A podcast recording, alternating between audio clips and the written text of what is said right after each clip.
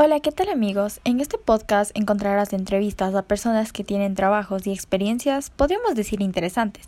Te saluda Cristina Orellana y esto es Micrófono Abierto. El día de hoy como invitada tenemos a Gabriela. Desde un principio quiero agradecerte Gaby porque estás aquí hablando sobre esto, porque sé que para ti no es un tema fácil por lo que me has contado.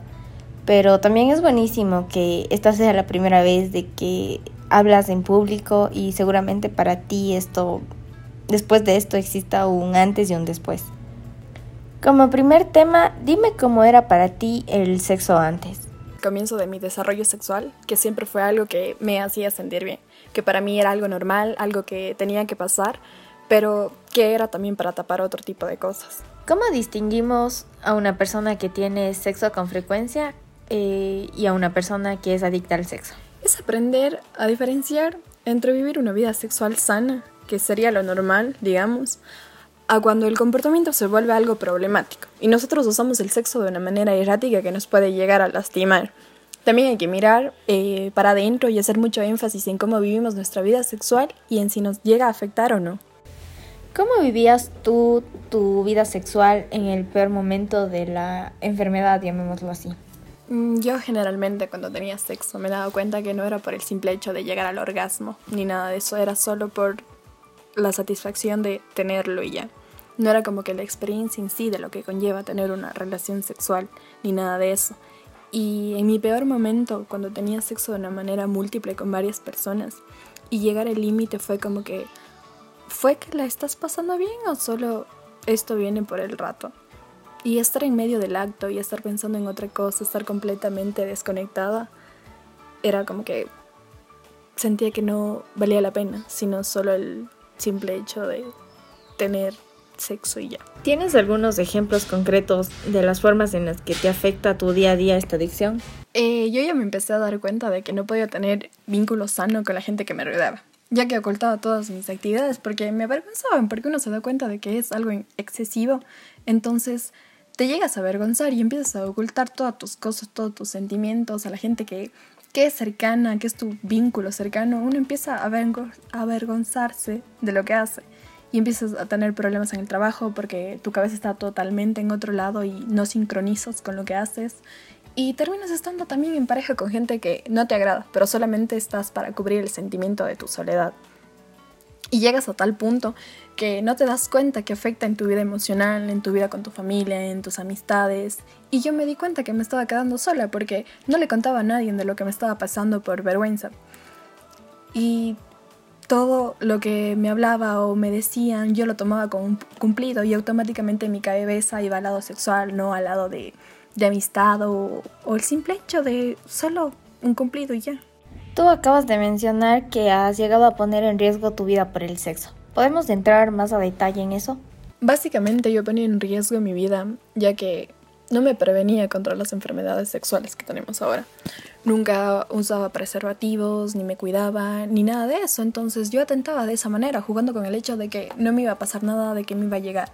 Entonces eso era un riesgo cuando tú ya eres adicto, porque una de las características es la compulsividad con la que llevas y contienes las relaciones. Y eso era todo, que ponía en riesgo de esa manera a contraer una enfermedad sexual. En el tema de diagnóstico, ¿tú notaste que había algo raro en tu conducta sexual y qué fue lo que hiciste? Eh, verás, la adicción al sexo no está en el manual de diagnósticos como trastornos mentales, pero está considerado como una categoría en sí. Está como en un subgrupo de trastornos compulsivos que puede llegar a tener la persona. Ponte un psicólogo, no te va a hacer un papel y un diagnóstico al decirte de que eres adicta al, sexo, sino va a empezar a trabajar en ti, a ver cuáles son tus raíces para que tengas esas compulsiones. Y así va a poder erradicar el comportamiento adictos, no importa a cuál sea tu adicción, es para erradicar el comportamiento adictivo en el cual tienes. Y de esa manera yo me hice un autodiagnóstico en, que puedes encontrar en cualquier página web. Entonces eso me ayudó a darme cuenta de cuáles son los puntos claves en los que estoy eh, fallando y tengo que prestar un poco más de atención. ¿Y cuáles son esos puntos claves? Ya, uno de esos puntos era qué tantas parejas sexuales llegaba a tener en un día. Si tienes un conteo de las personas con las que tuviste relaciones sexuales si sufres cada vez que te despegas de alguien, porque también va encerrado por el hecho de, del amor o la fantasía romántica. Todo lo que está relacionado al sexo lo, lo usamos con humor y en realidad es algo que es súper normal que hacemos todos. Y me parecía súper importante diferenciar lo que es disfrutar del sexo sano y lo que es tener un comportamiento adictivo.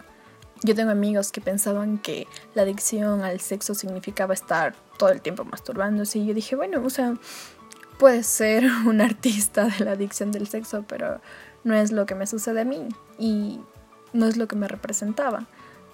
Al contrario, yo necesitas de otro. Por lo menos a mí no me viene por el lado de la masturbación. Sí, de hecho cuando yo estuve investigando sobre este tema en internet, lo primero que me salía era masturbarse constantemente. Pero bueno, me imagino que debe variar según los casos, ¿no? Yo creo que también eso es algo difícil en el momento de diagnosticar, ya que todos representamos de diferentes maneras o conductas para saber si eres un adicto o solo lo haces por satisfacción. ¿Por qué decidiste hablar ahora? Porque la verdad siento que estoy en un momento de mi recuperación que me permite a mí misma ponerme a prueba. Al momento de dejar de tener vergüenza con lo que hacía, con, con todo lo que ocultaba en ese momento. Entonces siento que, que estoy tratando de liberarme todo lo que ocultaba antes. ¿Cuál es tu relación con el sexo opuesto? La verdad siento que era una relación buena ya que tanto los hombres como yo solo buscábamos ese momento de un rato y ya, de una noche y nada más y solo el momento del placer que pasaba y ya. Sí, pero lo que debe ser una complejidad es que tú en el caso de un consumo de drogas, sabes que el resultado está atado a dejar de consumir drogas, pero en el caso del sexo, no es que vos tienes que dejar de tener relaciones sexuales, vos tienes que encontrar una medida justa y no es llevarlo a cero. Y para terminar, ¿hay algo que te gustaría decir y que no te haya preguntado? Para la gente que ya sabe que tiene esta enfermedad o este problema, por así decirlo, que no les dé vergüenza hablar, que no les dé vergüenza expresarse con, con alguien más. Obviamente creo que esto debería hacerlo con gente que es cercana, que tienes un vínculo cercano y que sabes que te pueden escuchar y, y que tal vez no te puedan juzgar, porque básicamente uno se guarda esto por vergüenza y, y es un tormento de todos los días el no poder expresar todo, no poder contarle a alguien más lo que te está pasando. Claro, a veces uno no toma conciencia de que hablar los temas y dejar de ocultarlos no hacen que dejen de existir, porque cuando hablamos de esos temas con personas que están involucradas, eh, estas mismas personas por A o B se sienten más cómodas para hablar con el resto y más cómodas con los acompañantes que se encuentran, ya que siento que todos hablarían un mismo lenguaje y se sabe de qué se está hablando, entonces básicamente es hacer un poco la vía más fácil para todos. Y obviamente aprovechamos para recordar que cualquier tipo de relación sexual que se tenga hay que usar preservativo. Bueno, muchas gracias Gaby por acompañarnos en esta entrevista y con todos los oyentes hasta la próxima.